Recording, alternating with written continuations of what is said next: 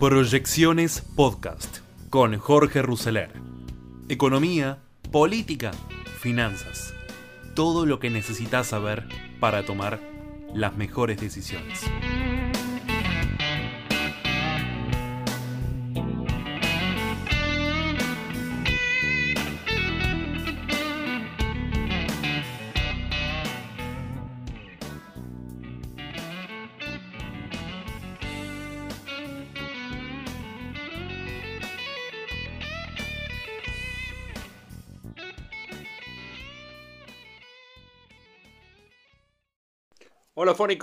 Bienvenidos a Tiempo de Desafío. Mi nombre es Jorge Ruseler, Tiempo de Desafío siempre por fonicanews.com y por la app de Fónica Play siguiendo la actualidad de la Argentina y del mundo. Argentina, el mundo, Brasil, elecciones, fin de semana complicado, medidas económicas, bueno, un poquito todo y para empezar mientras muchos economistas argentinos vuelven a los textos que Roberto Frenkel escribió en los años 70 y los 80 sobre regímenes de alta inflación para intentar dar respuestas a la actualidad local, Frenkel mira lo que ocurre en Europa y en los Estados Unidos. Nota que saca hoy el cronista que titula ¿Puede funcionar un plan de estabilización? Definición de Frenkel, el economista más consultado sobre la alta inflación. Claro, Frenkel es el autor del Plan Austral. Frenkel, en un escrito reciente llamado La pandemia y la política antiinflacionaria, se pregunta si las subas de tasas bastarán para frenar la suba de precios. Frenkel, ideólogo del Plan Austral que muchos tienen en el radar por el tema de cortar la inercia inflacionaria, habló con el cronista. En una hora de entrevista analiza la situación actual y el contexto local, lo más importante de esa entrevista acá en tiempo de desafíos. Se le pregunta qué le llama la atención de lo que ocurre en el mundo. Y contesta es algo muy novedoso. Roberto Frenkel, ¿eh? es algo muy novedoso. Son eventos importantes globales que cambian el futuro, que tienen impacto permanente. Tienen un impacto tan grande que cambian no solo lo material, la destrucción de una guerra, sino también la forma de pensar el mundo que tiene la gente. Tenemos el COVID, una epidemia global con un impacto impresionante, y ahora tenemos la guerra, con un grado de incertidumbre espectacular, con amenaza nuclear explícita. La inflación se complicó en los países centrales. Las tasas de interés subieron mucho, de 0 a 4,5% y todavía no alcanza la tasa de inflación que es del 8 en Estados Unidos y del 10 en Gran Bretaña. Una inflación que no se veía desde la época de Paul Volcker, en la Reserva Federal desde los 70, desde los 80. Usted se pregunta en un texto reciente si en este contexto sirve y alcanza con subir la tasa de interés. ¿Qué respuesta ensaya? Bueno, no se ha probado nunca en estas condiciones. El efecto tasa de corto, que es el instrumento que manejan los bancos centrales en las metas de inflación, lo que hace la Reserva Federal de Estados Unidos, que es lo mismo que harían los otros países, tiene el efecto de arrastrar a todo el planeta a lo mismo. ¿Hay otras alternativas? Está todo basado en la credibilidad, en la idea de que uno genere expectativas de que la inflación va a bajar. Lo segundo es que el, instrumento que se usa tenga el efecto que se quiere. Y eso todavía no lo sabemos. Estamos en un grado de incertidumbre muy alto. Incertidumbre quiere decir desconocimiento. A veces uno puede ordenar los eventos y atribuir probabilidades. Incertidumbre quiere decir no sé para dónde va. ¿Va a haber tercera guerra mundial? ¿Van a tirar una bomba atómica? ¿Quién está dispuesto a invertir si uno cree que todo eso puede pasar? Eso genera una situación muy particular que es contractiva, que es inflacionaria. La gente se defiende colocándose en lo que considera más seguro. Hay más inflación, los organismos multilaterales advierten sobre recesión inminente, pero las ganancias de las empresas siguen creciendo. Sí, siguen creciendo ahora, pero ahora en adelante va a empezar la contracción. Argentina, por ejemplo, se sigue expandiendo. Por ahora, la pandemia produjo un efecto sísmico, un terremoto. La gente comenzó a demandar más bienes industrializados, más productos electrónicos para trabajar. Produjo problemas en la producción y en el transporte. China todavía tiene esta política de COVID que estrangula la logística. Eso produjo una contracción de oferta y un aumento de la demanda. Entonces, ese sector subió precios y salarios.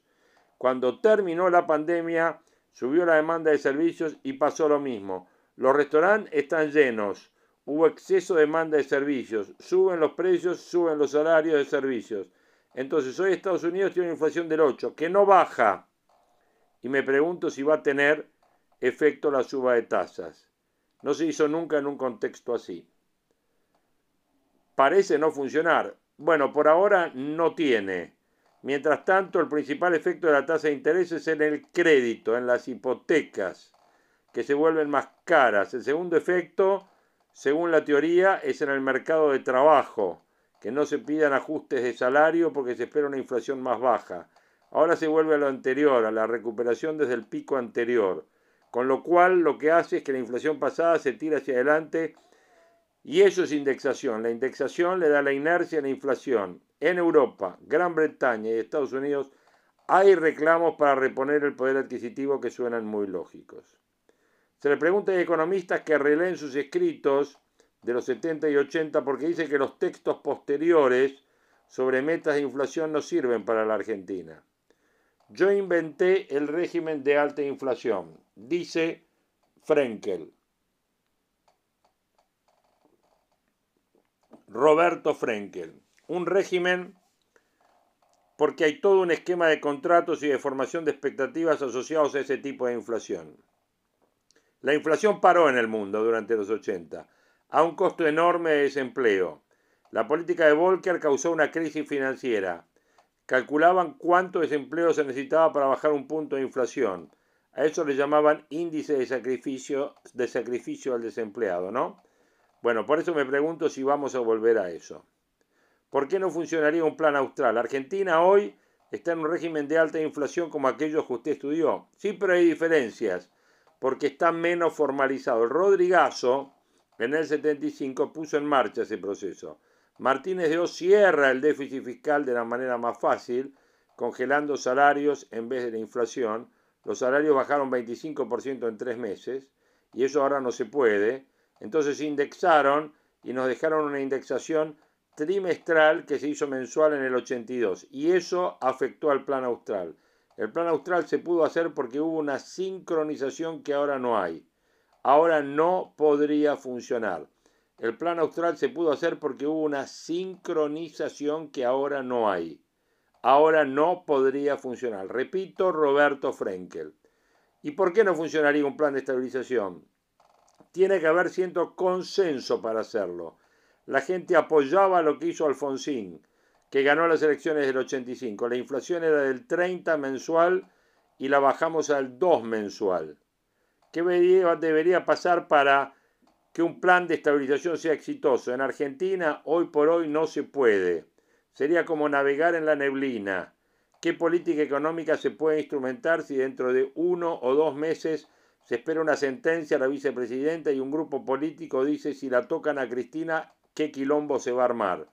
Eso es incertidumbre. Y después hay paso. Hay un grado de incertidumbre enorme de desconocimiento de lo que puede pasar en el futuro. Obviamente no es un ambiente propicio a la inversión, pensar en hacer un plan de estabilización en estas condiciones es directamente fantasía. Quedémonos con eso de Frenkel, porque me parece que es muy importante pensar que en este grado de incertidumbre mundial y de Argentina se puede hacer un plan de estabilización, es fantasía. Se le pregunta cómo se quiebran esas expectativas, entonces dice, la primera condición para hacer un plan de estabilización es tener un horizonte político más o menos cierto, cosa que no se tiene. Ahora el eje de todo es el acuerdo con el fondo. ¿Qué es lo que hay que hacer? Cumplir con el acuerdo. Para ir preparando las condiciones para, en algún momento, estabilizar. Para empezar, para preparar las condiciones políticas se necesita un gobierno con grado de consenso. Que la gente crea lo que se dice, que se va a hacer. Y que eso tenga sentido a los primeros que hay que convencer es a los economistas. Hay cosas que sí se pueden hacer ahora, hay que tratar de llevarlas hasta las elecciones, una definición política más clara, hay que decirle a la gente cómo sigue esto, o gobierna Juntos por el Cambio, o los peronistas, pero con alguna política, con un presidente que sea presidente. Esta situación es imposible para hacer política económica. Se le dice tanto Guzmán antes como más ahora ponen el acuerdo con el fondo como un programa económico, porque es un programa de reducción del déficit. Hay que subir las tarifas. Yo pago 6 dólares la luz y no me anoté el subsidio. Hay que pagar más o menos lo que cuesta, no enseguida, pero recuperar de esta locura que viene desde el gobierno de Néstor. Este es el principal factor del déficit. No son los planes, no es el sistema previsional, con sus problemas.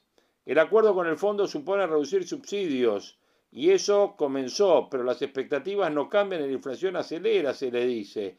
Y Frenkel contesta, la inflación no va a bajar espontáneamente. Con una inflación así hay que hacer un programa antiinflacionario.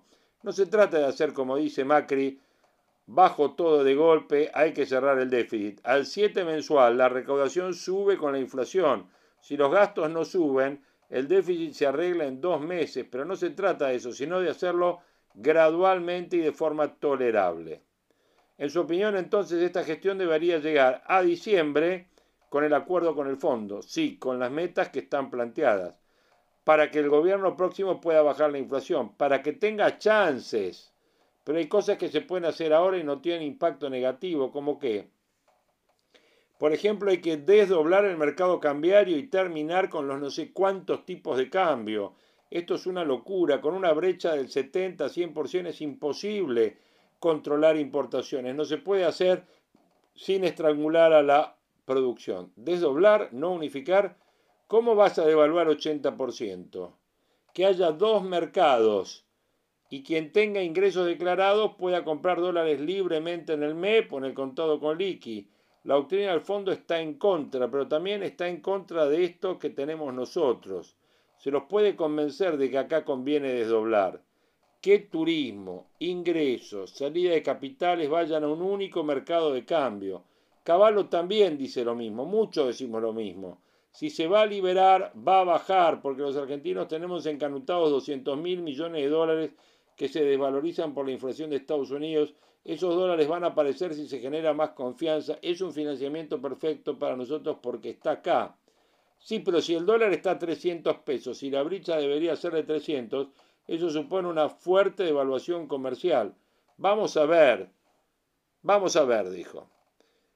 Frenkel, Roberto Frenkel, en una definición clara de que no se puede hacer ningún tipo de plan de estabilización como estamos hasta ahora, o sea, dentro de este cuadro político. En un ratito, más definiciones económicas, más definiciones políticas en esto, que es tiempo de desafíos.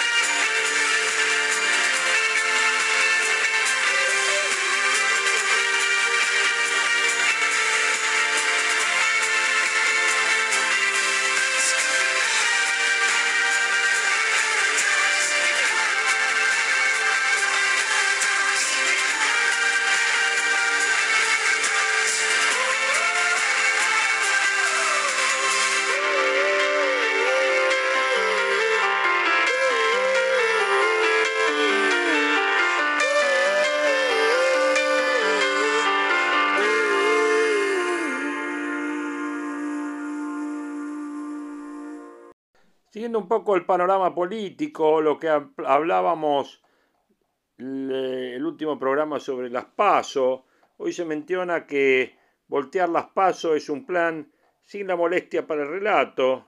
A diferencia de otros años, dice Ignacio Miri en Clarín de hoy, el desorden no ocurre ahora solo con la oposición, las peleas en el oficialismo son más feroces. Hay que reconocer que al menos en esta ocasión el kirchnerismo ni siquiera se molestó en armar un relato. Cristina quiere evitar las pasos porque cree que de ese modo puede perjudicar a Juntos por el Cambio como Alberto Fernández. La falta de adornos obedece a la falta de tiempo, porque para lograr su objetivo, Cristina tiene que conseguir votos que todavía no tienen un periodo muy corto. Desde que comenzaron a implementarse durante la gestión de Cristina, quedó claro que las primarias le servían a los partidos de la oposición se supone que el partido coalición que está en el gobierno tiene capacidad para ordenar su interna, siempre bajo el liderazgo del presidente y que para eso no necesita una herramienta que a las oposiciones con liderazgo fragmentado les sirve para dirimir sus disputas como un mecanismo limpio, imparcial y gratuito. Por eso, todo esto cambió con la llegada de Alberto a la presidencia. Ahora el desorden no ocurre solo en Juntos por el Cambio, sino las peleas en el oficialismo son más feroces que antes. Por eso mismo, el presidente necesita las pasos. Él cree que la única forma de conseguir poder propio es enfrentar a Cristina o al candidato que designe Cristina. Por supuesto, ocurre en el caso de los presidentes débiles, no importa si piensan competir por su reelección. Lo que necesita Fernández es por lo menos que los políticos crean que él puede competir para poder llegar en paz al término de su mandato. Esa es la razón que explica su defensa del sistema electoral que rige hoy. La Argentina sabe que Cristina no volverá a elegir a Fernández como su candidato y por eso, si se elimina la posibilidad de competir en la interna, el plan de reelección desaparece. Ya con el conflicto de intereses abiertos y sin preocuparse por las simulaciones, la apuesta del kirchnerismo es eliminar las pasos a nivel nacional, pero mantenerlas en la provincia.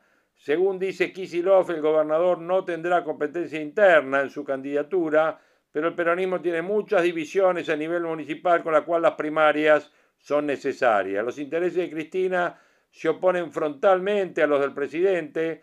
Cristina tiene los votos dentro del frente, pero necesita que esa fortaleza siga con vigencia en el tiempo. La mejor manera de proteger ese liderazgo es mantenerlo a salvo de desafíos y conservar la capacidad de ser quien designa a los candidatos del peronismo unido. Los dirigentes más cercanos de Cristina también tienen una idea de lo que podría pasar en la oposición si no hay paso. Creen que las divisiones llevarán a una ruptura. Por eso mismo es que los jefes de Juntos por el Cambio se comprometieron a batallar en conjunto en el Congreso para evitar las modificaciones de las reglas electorales. Y si no lo logran, sostener las pasos armar una primaria nacional sin el apoyo del Estado que se convierta en sí misma en una oportunidad de movilizar votantes contra el gobierno. Esa elección, creen varios de los dirigentes opositores, podría convertirse en una ola que termine sepultando las posibilidades del oficialismo. Y en el plano económico, Cristina está cada vez más dura con su propio gobierno y los empresarios que Alberto busca para sumar a su entorno. La vice acusa de todo al, vice, al presidente, le marca la cancha a Massa. Fernández quiere apuntar su reelección con una jugada que haría ruido en el frente de todos. Peleas, broncas internas, chicanas, todo vuelve a forar en el frente de todos y complica la Casa Rosada. Cristina le tira un camión con acoplado todos los días a Alberto, maldice el momento en que lo eligió y dice que no lo soporta más. Alberto devuelve los ataques y contragolpea con rebeldía. Le perdió el respeto político y usa términos como desvarío y dislates cuando se refiere a Cristina. Y Cristina califica a Alberto de traidor y el presidente a Cristina de desleal. Bueno, hace una semana Alberto estuvo en la casa de Juan Chizabaleta, hubo un asado, el ex ministro le propuso armar una mesa política para zanjar la diferencia con los K y Alberto dijo no voy más al pie. Ocurre todo en un escenario delicado, inflación tocando el 100%, el central sin dólares, salarios en picada. Ambos pelean en la cubierta del Titanic, en tanto la oposición sufre una canibalización de candidaturas, como recién decíamos. La única preocupación de los dirigentes parece ser las paso. Ahora Cristina quiere sacarle, marcarle bien la cancha a Sergio Massa. La última queja de la vice fue un exocet contra Alberto, pero una advertencia a Massa. La vice intenta poner palos en la rueda para complicar un cierre en el acuerdo salarial de sanidad. Su objetivo es golpear a Héctor Daer, el principal aliado sindical de Alberto. Ese fue el primer objetivo del tuit contra el aumento de las prepagas. Ese breve texto también se interpretó en el círculo rojo, apuntó a ponerle límites a Massa, atacó a Velocopit, el jefe de la Unidad Argentina de Salud. Velocopit y Massa tienen una antigua relación personal. Cristina ve fantasmas por todos lados. No es nuevo esto, ¿no? Velocopit salió a responder fuerte. El problema es la inflación, dijo. Ambos se habían visto cara a cara hace tiempo. Fue cuando la vice amenazó con estatizar la medicina prepaga. Estuvieron a solas en el Senado. Cristina reprochó las quejas de los hombres de negocios. Dijo, son paranoicos y Verocopit dijo, pero con tus políticas no fundís. La relación de Cristina con Massa es rara. Ella le desconfía, pero ahora está atada de pies y manos a la suerte del ministro. Hace meses la vice abortó la designación de Massa como jefe de gabinete. Ese fin de semana se reunió con Alberto y le dijo, ¿pero vos confías en Sergio? Y después surgió Batakis. Pero ahora lo respalda. El martes hubo un contacto permanente entre ambos para definir las negociaciones del presupuesto. Máximo se hizo el rebelde en público, pero acompañó las negociaciones. Estuvo buena parte de la madrugada reunido con el ministro. Ambos se sacaron unas fotos sonrientes para convencer a los íntimos de que la rebelión de Máximo era para la tribuna. Massa logró un fuerte aval político, 180 votos a favor, el mayor consenso de los últimos ocho debates sobre el presupuesto. El ministro estaba eufórico. En la mañana del miércoles, Máximo y la Cámpora se tragaron unos cuantos sapos, votaron un presupuesto a medida del fondo. La TV mostraba un Massa ganador. Cristina emitió después de un amenazante tuit. No soportó la escena y la victoria del ministro. Cristina no tiene alternativa a Massa. Está molesta porque abortó su intención de congelar los precios por 180 días, porque volteó la propuesta de Washington diciendo los congelamientos siempre fracasaron. Axel Kicillof fue el discreto enviado de la vice para negociar con Massa una salida. Propuso el poco creativo precios justos. La iniciativa había sido un fiasco ya con Paula Español Ahora otra vez la negociación sobre precios justos está otra vez al borde del fracaso. Las negociaciones de Tombolini están empantanadas. El influyente Joseph Borrell habló de estos temas en Buenos Aires en encuentros con hombres de negocios y referentes de la oposición, uno de ellos con Alfonso Prat Gay. El vicepresidente de la Comisión Europea se sorprendió por la crudeza de sus interlocutores fueron la contracara absoluta de los relatos eufóricos que escuchó de los miembros de la Casa Rosada, entre ellos Santiaguito Cafiero. La grieta económica es absoluta. Borrell es una figura internacional que llega al país hiperinformado. Algo similar pasó con Patricia Bullrich. Los empresarios la convocan a encuentros a medida. En cuanto suben las encuestas, estuvo a solas con los capos de Cargill, de Aceitera de ESA, de Bunge y de Dreyfus. Hace una, semana ocurrió otra cena con Carlos Melcoñán. Había tres importantes capitostes y Patricia expuso su ortodoxo plan económico, recortes y sistema bimonetario. Melcoñán fue cauto, insistió en que no hay que atarse a dogmas y recordó que por eso tuvo un papelón internacional Liz Trust en Inglaterra. Los lobos de Wall Street siguen de cerca la cuestión argentina. Escépticos. Insisten en que todo está perdido hasta la elección de 2023 y solo quieren conocer quiénes serán los presidenciables. Saben que un tapado es Guado de Pedro, pero Alberto envió una señal a la comunidad de negocios. Deslizó que está dispuesto a incorporar a hombres de negocios al gobierno. Se trata de Antonio Aracre, ex CEO de Singenta, y Daniel Herrero, ex CEO de Toyota. El presidente admitió son dos cabezas privilegiadas, me gustaría tenerlos en el gabinete. El presidente no habló aún del tema con Herrero, pero en la Casa Rosada dicen que se podría incorporar a la cúpula de IPF para hacerse cargo de IPF Agro o de IPF Litio. Aracre tiene diálogo con Alberto. El martes fue el último contacto entre ambos y se van a ver en Olivos la semana que viene. Alberto le dijo a sus íntimos que Antonio está dispuesto y es un tipo muy valioso. Hablamos de Aracre, ¿no? El presidente se prepara para dar batalla en su quimera por la reelección. La vice trata de impedirlo. Eso se dice en Manhattan. También en Wall Street ven a Massa como candidato a pesar de sus desmentiras. Massa juega a las escondidas, rechazó todo en reuniones privadas, con un argumento que dice mi familia aceptó que yo sea ministro contra el compromiso de que era mi último paso en la función pública. ¿Alguien le cree esto a Massa? Yo pregunto, ¿alguien le cree esto a Massa? En el Frente Renovador dicen que todo puede cambiar, que dependerá de cómo avance la economía. En Washington saben que los desafíos son enormes. Por eso, Gita Gopinath, la vice del fondo, en persona monitorea el acuerdo. Aquí volvieron las dudas sobre la renovación de la deuda en pesos por 10 billones hasta fines del 2023, pero el tema central es la ausencia de dólares. Hay que transitar un desierto hasta marzo. El debate sobre el dólar existe en el gobierno. En la huya de Funes de Rioja piensan que será difícil no devaluar. La sequía todavía complica todo. Cristina rechaza tajante la idea, le tiene pánico una corrida que sepulte su relato.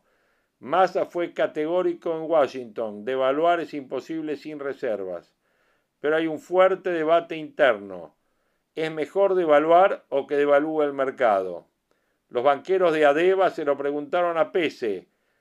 Miguel Pese primero sonrió por la ocurrente pregunta Después endureció, endureció su rostro y dijo, antes muerto. Panorama económico, panorama político de Clarín, Marcelo Bonelli, hoy en este tiempo de desafíos que como ven viene bien cargadito. Primero con Frenkel, después las paso y ahora el tema del día, que va a ser las elecciones de este fin de semana en Brasil.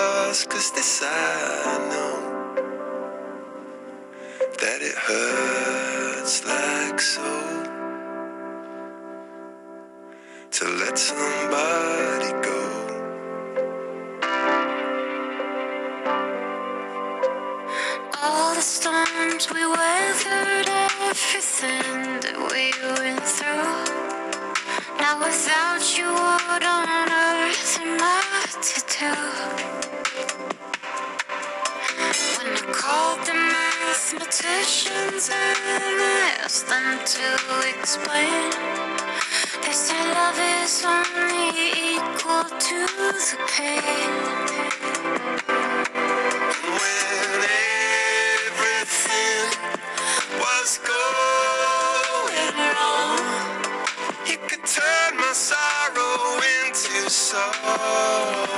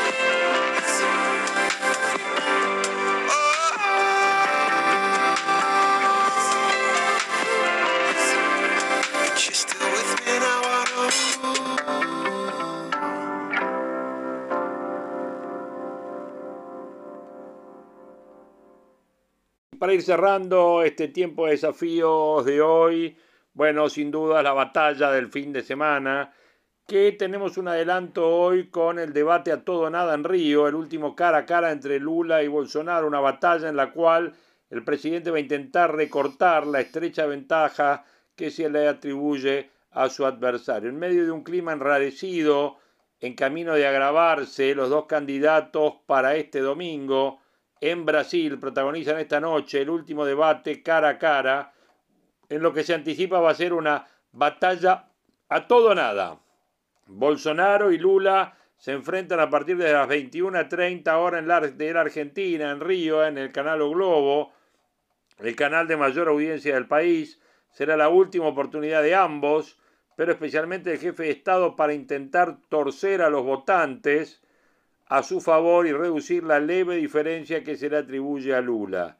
Las encuestas que no han sido eficientes en sus pronósticos registran una ventaja para Lula de alrededor de cuatro puntos promedio. El debate sucede después de una semana muy complicada para Bolsonaro. Según los analistas, pudo haber crecido al menos un punto la chance del exmandatario. De ahí la importancia para Bolsonaro en este, su principal bastión electoral para recuperar la iniciativa. El mandatario cuenta con una ventaja subjetiva. Los debates no son un espacio en el cual se sienta cómodo Lula da Silva. Según sus allegados, la irritación que le produce Bolsonaro le impide pararse en un lugar político y defender sus propuestas. Todo se resume a un cruce de maltratos. Este es el segundo debate antes de la segunda vuelta. El anterior, que fue un cruce fatigante de insultos y desprecios mutuos, arrancó bien para el líder del PT con una denuncia muy consistente sobre el mal desempeño del presidente con el coronavirus, pero luego ganó fuerza Bolsonaro, que concluyó embretando a Lula con los liderazgos más polémicos de la región, desde Argentina hasta Venezuela. La crisis de Argentina, incluso por la cercanía, ha sido utilizada con frecuencia por Bolsonaro para atacar a Lula. Sus adversarios suelen afirmar que si gana Lula llevaría al país a un desastre similar como es la Argentina. En el primer turno del 2 de octubre, Lula ganó por el 47% y Bolsonaro cosechó el 43%. Avanzó además con el control de las primeras minorías en las dos cámaras del Congreso, al tiempo que sus aliados se pusieron o tomaron ventaja en estados claves.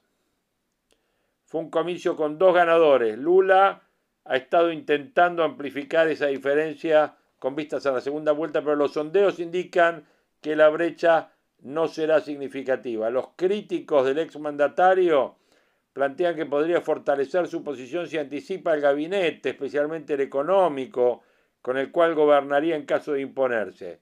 Además, si hiciera una autocrítica radical sobre la crisis social y de corrupción que marcaron los dos últimos gobiernos de Dilma Rousseff. Lula ha resistido esos pasos, especialmente el segundo, sobre los cuales suele hacer pie Bolsonaro, que acostumbra a tratar de expresidiario a Lula. Según los analistas, estas sombras son las que reducen el espacio electoral al exmandatario socialdemócrata en particular en el espacio de clase media. Para compensar esto, el expresidente encaró este comicio con un giro al centro político, con posiciones culturales novedosas como su defensa a la familia, su repudio al aborto, el abandono a los símbolos rojos de su partido y los costados más vulnerables de Bolsonaro, a su vez consistente en su reducido autocontrol que lo ha llevado a repudiar en público a periodistas mujeres, su fanatismo religioso, la carga contra la justicia, la defensa de la dictadura militar y el aislamiento internacional de Brasil, entre otros factores. El actual Es un buen año para Brasil con una importante baja de inflación, hoy en torno al 8% anual, reducido desempleo, crecimiento del PBI de 2,5%. Es un escenario no sustentable hacia adelante debido a la postergación de compromisos fiscales que deberán ser saldados el año que viene. Expertos de la Getulio Vargas pronostican que el país necesita 76 mil millones de dólares o el 4% del PBI para cerrar el déficit de este año, es decir, fondos que deben recortarse de otras áreas, un ajuste que cualquiera que gane tendrá que encarar. Otros problemas de gobernanza de Bolsonaro han sido el descuido de la educación, cuya calidad se ha desplomado. Lula tiene en ese capítulo un punto con buena recepción entre los sectores medios de la sociedad que respalda con los resultados exitosos durante los dos gobiernos que encabezó a comienzos de siglo. Bueno, muy buenos resultados económicos de la gestión de Bolsonaro, de la gestión de Pablo Guedes. Yo creo que todo está por ganar en Brasil.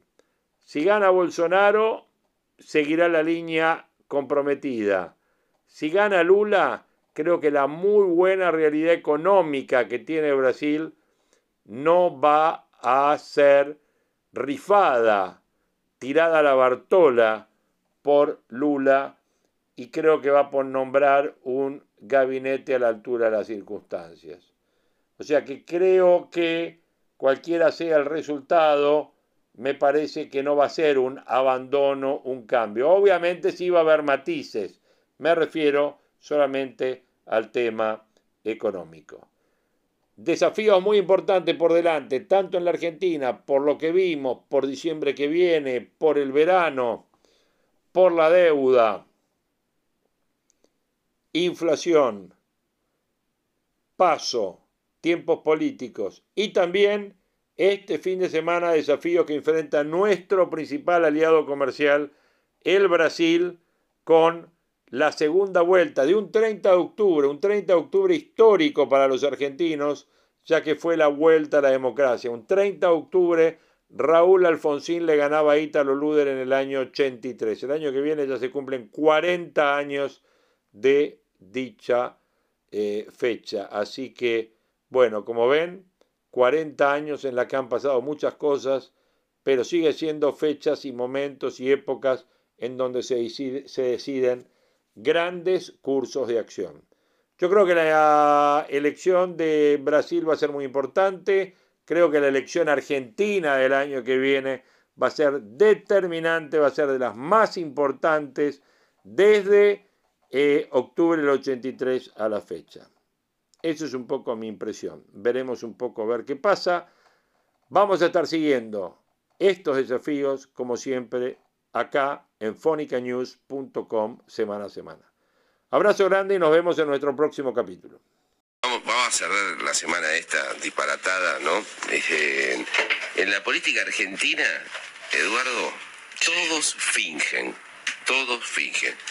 Y se hablan a los gritos por los medios, siguen hablándose a los gritos por los medios. Ayer Guado de Pedro, que finge ser el ministro de Interior de Alberto Fernández, le reclamó por radio a Alberto Fernández que use la lapicera y violente el sistema electoral. Así nomás, ¿eh? Sí.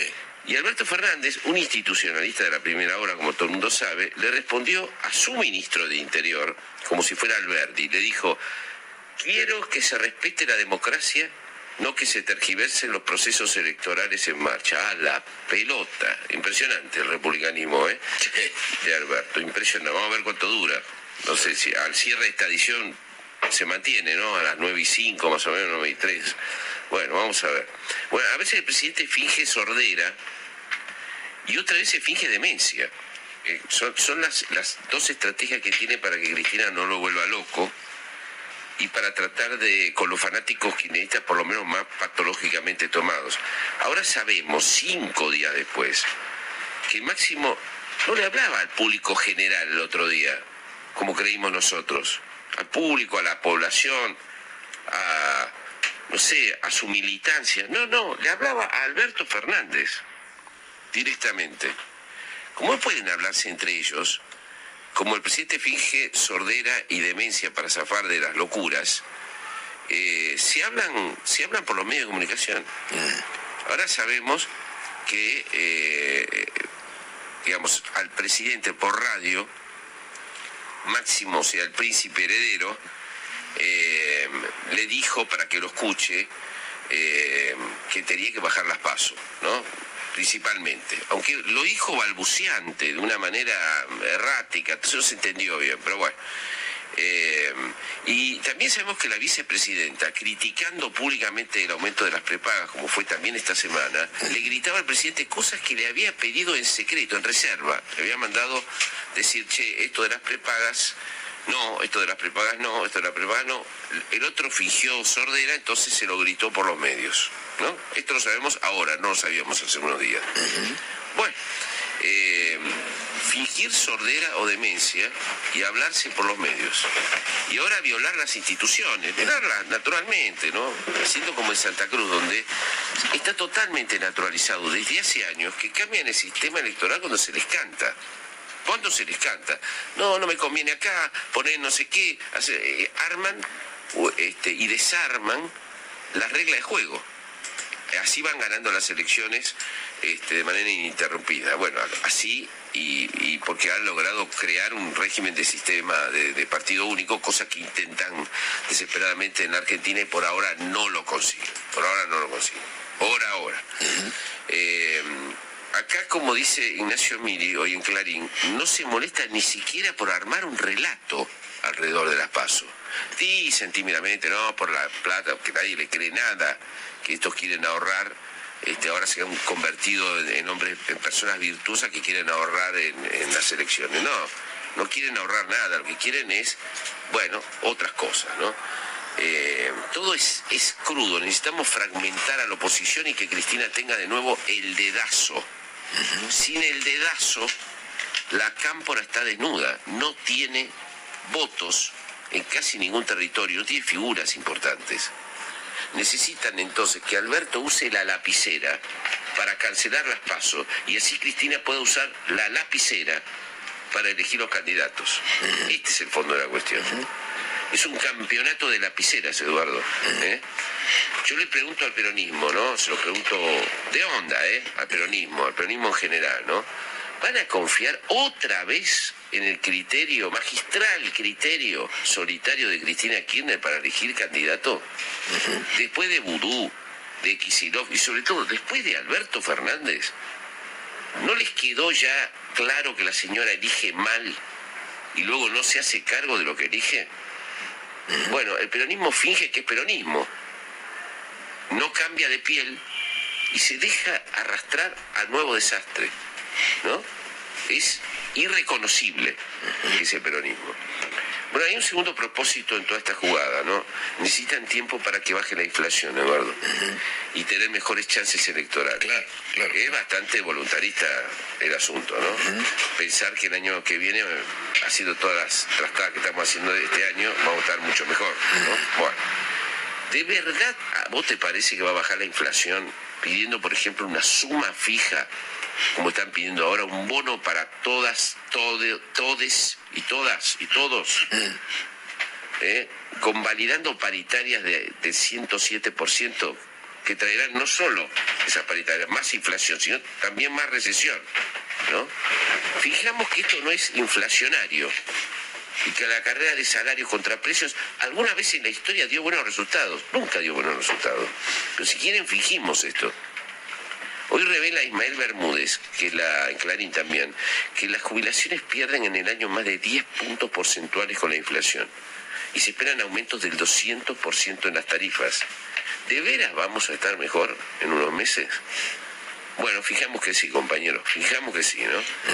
Y mm, tal vez tenga razón, en otro sentido, nuestro compañero Marcelo Bonelli, que advierte la inminencia de problemas, no los problemas del año que viene, los de ahora, claro. los de ahora, los de los próximos meses, ¿no? Eh, en el Ministerio de Economía temen un diciembre caliente y un desierto hasta marzo. Está la verdad también. Los industriales piensan que será difícil no devaluar y Cristina rechaza tajantemente la idea, cuenta Bonelli. Le tiene pánico a una corrida que sepulte su viejo relato, escribe Bonelli. Massa fue categórico en Washington. Devaluar es imposible sin reservas. Pero hay un debate fuerte interno en el gobierno acerca de esto. ¿Es mejor devaluar o que devalúe el mercado? Cuidado, ¿eh? Estos próximos meses vamos a pasar por un desfiladero los argentinos. Acá están, estamos todos distraídos con, viene el mundial, viene el fin de año, eh, las pasos, no sé qué, el dedazo, la lapicera, todo lo que acabo de decir. Pero todavía estamos pasando un desfiladero muy delicado y diciembre es un diciembre al que le teme todo el mundo como todos los diciembre, pero este diciembre principalmente, ¿no? Estamos sobre un abismo en medio de un, de un ajuste, en medio de una inflación y de una recesión importante, con un, eh, eh, con un oficialismo totalmente fragmentado y fragilizado, ¿no? Que hay en la Argentina. O sea que los problemas pueden ser que estén ahora, ¿no? Antes de pensar. Pensemos en el corto plazo que me parece que vamos a acertar, digamos, ¿no? Pero bueno, fijemos que, que está todo bien, porque podemos hablar de las pasos y las sus martingalas y todo esto. Hoy agrega también Claudio Jacqueline en La Nación algunas cuestiones inquietantes. Si Alberto empuja la cancelación de las primarias, al final podría ser el candidato elegido por Cristina, paradójicamente. No se sabe si, esto es un cazabobos o algo real, dice Jacqueline. Y siembra la duda. ¿No sea que Cristina, una vez que coloca a su muchacho en todas partes, lo usa Alberto de candidato para que reciba los cachetazos del voto castigo y reciba en persona la gran derrota que se avecina y que, según ella, él merece, él únicamente merece? Bueno, no, no sé, tal vez estemos tratando de pensar que Cristina es más inteligente de lo que es y, detrás de esto no es que haya un plan muy, muy, muy aceitado, sino simplemente una, una serie de improvisaciones. Digamos, Están tratando de convencer al presidente, dijo el ministro de Interior del presidente ayer, que agregó Guado. Varios dirigentes, escucha esto, Eduardo, esto es increíble, ¿no? Dijo el ministro de Interior, ¿no? Varios dirigentes del Frente de Todos tienen bronca y no están conformes con los resultados. ¿De qué? ¿Los resultados de qué, Guado? De la gestión de gobierno, porque no se cumplió el compromiso de fortalecer el poder adquisitivo, dijo el ministro de Interior. ¿no? O sea, el ministro de Interior de este gobierno hace de vocero de los disconformes con el gobierno. ¿No? Es de locos, ¿eh? Es de locos. Fijamos que todo esto es normal. Dale, fijimos que, todo esto es normal que estamos viviendo. Bueno, mientras tanto fijamos también, acá voy a meter en un lío, que la oposición está unida y que está en su fase más cabal y lúcida, la oposición. Mira, los radicales le regalaron el dibujo del presupuesto sin exigir, le regalaron al gobierno, sin exigir a cambio un compromiso para que no toque las pasos. Quedaron pegados con el gobierno y al día siguiente los empomaron, dicho en términos académicos esto, ¿sí? Eh, el PRO está infantilizado como nunca. Me cuentan que en las comisiones parlamentarias, en lugar de hablar de los temas de fondo, están chicaneándose y distraídos para ver quién es de la reta, quién es de Cristina. Boludeces, para decirlo también en términos académicos, ¿sí? Bueno, eh, a ver, eh, cuidado con todo esto, ¿no? La oposición está decepcionando en un momento clave y, de alguna manera es funcional al oficialismo. Y algo peor todavía, la idea del desastre, la idea de una idea muy peligrosa para el sistema democrático. ¿Quién conduce ese jardín de infantes lleno de niños ambiciosos? ¿Eh? no representa al republicano de a pie ese conventillo de errores y puñaladas. Estar en esas estupideces y maquillarse luego y salir por la noche en la televisión puede servir para seguir fingiendo ser opositores, pero no es suficiente. Ya no basta con qué se debe hacer. Hace falta explicar cómo. Y entre todos, entre todos los cómo, cómo van a hacer para gobernarse a sí mismos. Si no pueden gobernar una coalición, no pueden gobernar un país. Yo sé que se va a enojar mucha gente con esto que estoy diciendo, pero, pero es la verdad, muchachos, es la verdad desnuda. Si no pueden mostrarle a la sociedad que pueden gobernar una coalición, no pueden gobernar un país. Van a la Bartola sin dar señales de solidez ni de cohesión. Cuidado, ¿eh? No todo se puede resolver en una interna.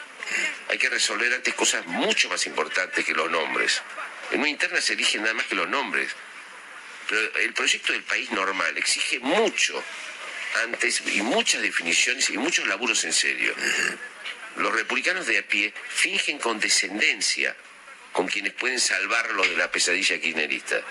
Pero cuidado, todo tiene un límite y puede ser que un día dejen de fingir ¿eh? y se ponga la amargura, que sería lo peor de, de todo, Eduardo. Te mando un abrazo, grande para vos y para tu equipo. Abrazo, Bueno, abrazo muy grande. Nos, nos volvemos a, a reencontrar el lunes. Chao. Entre esos tipos y yo hay algo personal. Los apuntes de Fernández.